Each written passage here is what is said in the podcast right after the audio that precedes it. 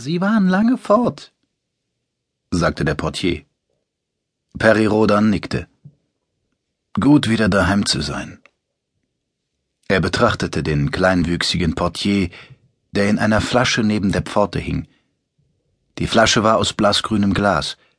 Sie hing an einem silbrigen Plexostahlfaden und pendelte leicht. Er konnte einige Einrichtungsgegenstände erkennen, den winzigen Divan, den Ohrensessel vor der leise flimmernden Mediasäule, den schwebenden Bilderwürfel mit den vier Gemälden, jedes von ihnen nicht größer als sein Fingernagel. Siganesische Gemälde für den siganesischen Portier. Der Portier war sichtbar alt geworden. Er stand nah am Glas, der Rücken so krumm, fast berührte der Kopf den Boden, die nackten Arme hingen wie dürre Zweige. Er wusste, dass der Portier ihn mit seinen alterstrüben Augen nicht sehen konnte, das war auch nicht notwendig. Der Portier hatte ihn psionisch abgetastet.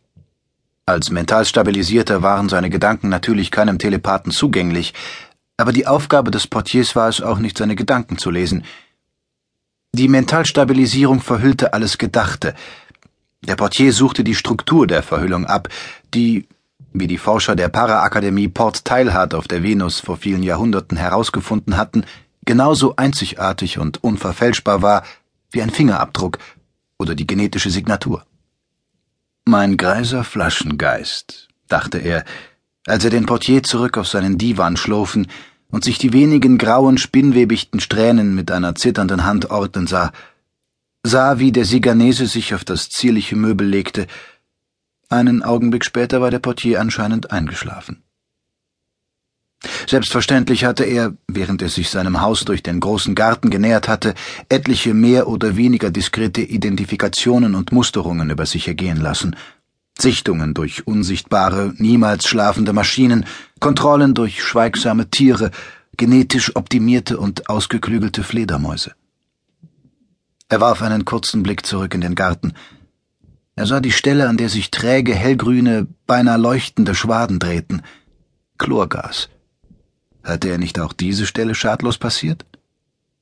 Ja. Er hatte etliche Prüfungen überstanden. Der Portier war nur die letzte Instanz. Die vorletzte, korrigierte er sich lächelnd, als die Haustür aufglitt. Good evening, Sir, wünschte der Butler in seinem etwas angerauten, schleppenden Englisch und trat einen Schritt zur Seite. Letztendlich sind Sie angekommen. Sie haben wahrscheinlich eine lange Reise hinter sich. Es ist in höchstem Maße betrüblich für mich, nicht von Ihnen über den Zeitpunkt Ihrer Rückkunft orientiert worden zu sein, so dass ich Ihnen leider kein akzeptables Mahl anzubieten vermag. Aber womöglich kann ich Ihnen mit einigen Pancakes mit Maple Syrup dienlich sein. Täuschte er sich oder war in den Augen des Butlers ein feiner Schimmer der Verwunderung getreten? Wieso? War er seinem Butler gegenüber neuerdings meldepflichtig? Hatte er ihm sein Kommen und Gehen anzuzeigen?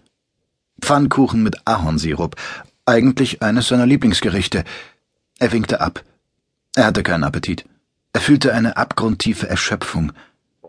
Ihm war plötzlich, als würde sich in seinem Innersten die Erde auftun und seine Seele in einen bodenlosen Abgrund blicken lassen.